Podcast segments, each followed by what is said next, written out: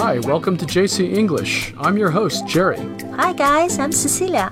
欢迎收听由 JC 英语播报的《说英语谈美国》Podcast。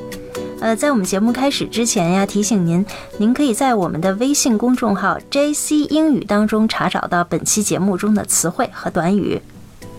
So, uh, Jerry，我们今天谈些什么呢？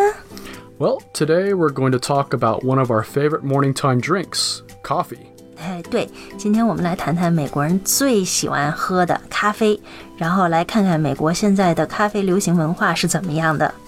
Yeah, so Cecilia, you weren't much of a coffee drinker before, but I've noticed you've been drinking it a lot more lately. 对我最近突然对喝咖啡上瘾，所以喝的比较多。 Yeah, I like coffee too, but mostly for the flavor. I know for a lot of folks it can be a real pick me up because caffeine is a stimulant. 嗯，你刚才用了一个词哈，pick me up，应该就是很提神的意思，对吧？Right. 啊，咖啡这个提神其实就在于里面有咖啡因。其实很多饮料啊，像茶呀、可乐呀都有咖啡因，所以说呢，咖啡因就是一种 stimulant 刺激物。Yeah, I'm a morning person, so when I drink coffee in the morning, it doesn't do much, but I'll still get jittery if I have a lot later in the day. 啊，你是一个早起鸟 （morning person），那我就正好相反，我是一个夜猫子 （night person）。你刚才说喝了咖啡会 jittery，就是说喝了以后身体会比较 nervous，很兴奋的意思了。 That's right. Do you have a hard time falling asleep if you drink coffee in the afternoon? Not always。如果我每天都是下午喝咖啡的话，身体就会对咖啡产生抗体了。英文应该叫 build up the tolerance，对吧？ Right. So, what are some of your favorite coffee drinks? 我觉得其实随着年龄的不同，喜欢的咖啡也会不一样。比如我以前在巴黎的时候，最喜欢 espresso，就是那种很 strong 的不加牛奶的浓缩咖啡。现在就觉得那个太强了，身体承受不了了。 而且我发现欧洲的 espresso 好像比美国的浓一些了哈。当然，话说回来了，虽然美国的咖啡无法和欧洲的相比，但是像在美国，星巴克到处都是，很多店还有 drive through，你就可以开车到店的那个后门去买咖啡。所以在美国要想喝起咖啡来，那真的是很方便。Yeah, Americans can't live without coffee. 嗯对了，呃，那除了 espresso，我最喜欢的另外一种咖啡叫 cold brew coffee，中文叫冷泡咖啡。呃，这个咖啡从一七年在美国星巴克上架以后，大受消费者欢迎。虽然价格不菲，购买率却最高。它做法其实特别简单啊，就是说把这个研磨好的咖啡放到容器里，然后呢用冰水浸泡。放置在冰箱里面要八个小时，然后取出来，呃，过滤一下就可以喝了。呃，据说这个这种咖啡有很高的咖啡因，但是没有一般咖啡的酸性，所以特别适合那些肠胃敏感的人饮用。 Yeah, I like cold brew too. Then Jerry，呃，What's your favorite coffee？ I think the best I've had was in Italy. I loved how they would drink a steaming cappuccino for breakfast and then have an espresso in the afternoons as a pick me up. 哎，你刚才提到不同的咖啡哈，其实我们大家都很熟悉的这个像 latte 呀、cappuccino 啊、mocha 呀，都是由 espresso 做的。三者的差别就在于说咖啡和奶的比例不一样。当然了，这些都是意大利咖啡。哎，说起来美国人爱咖啡，我发现美国这里咖啡的稀奇品种还真不少呢。Yeah, actually, I think there are some interesting coffee trends emerging out of Asia.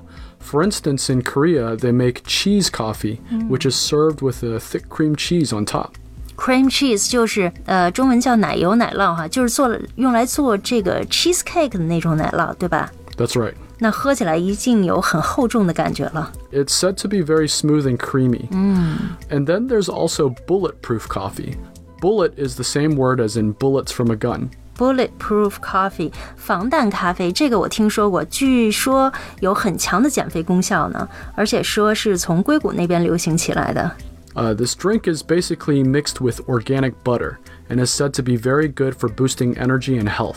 哼，咖啡里面放黄油啊，哎呀，真的想得出来 Yeah, uh, organic butter actually, so 有机的黄油。哦，有机黄油。 Yeah.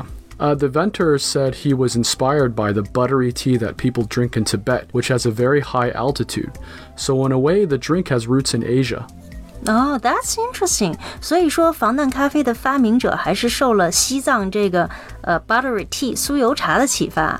哎，对了，你知道我最近喝了一种咖啡，简直是大爱啊！名字叫 Affogato。 Affogato, yeah. Affogato 就是在一杯 espresso 里面加一勺香草冰冰激凌，然后味道很特别，又苦又甜的 Affogato, which is not to be confused with avocado. avocado。 yeah, so affogato is spelled A F F O G A T O, uh, and avocado is A V O C A D O. 嗯，avocado 就是咱们中文讲的牛油果哈、这几年特别流行放在沙拉里的那种圆圆的果子。 Yes, we eat a lot of nice creamy avocados here in California. But affogato is, as Cecilia just described, a delicious dessert drink where you take vanilla ice cream or gelato and you put it in a shot of espresso. It's very smooth and creamy and sweet, but also a little bit bitter, and it will definitely wake you up. Yeah，哎，说到这里啊，其实我想，咖啡除了有这个提神的功效以外，对身体还是有其他好处的。 Aside from the side effects, scientists believe that coffee has some health benefits and can help lower the risk of some cancers and liver disease. 哇哦，咖啡还有这个防癌的功效啊，我真是第一次听说。 Yeah, and for the sake of all you coffee drinkers of the world, I hope this is true. But if you load your coffee with a lot of cream and sugar, it might cancel out some of these benefits. 嗯，你说的对， 我看这个很多美国人都特别喜欢在咖啡里加很多的糖和奶，真是重口味。好了，听众朋友们，今天我们介绍了美国当今最流行的咖啡 （cold brew coffee） 冷泡咖啡哈，然后我们又提到了一些关于咖啡的呃英语词汇。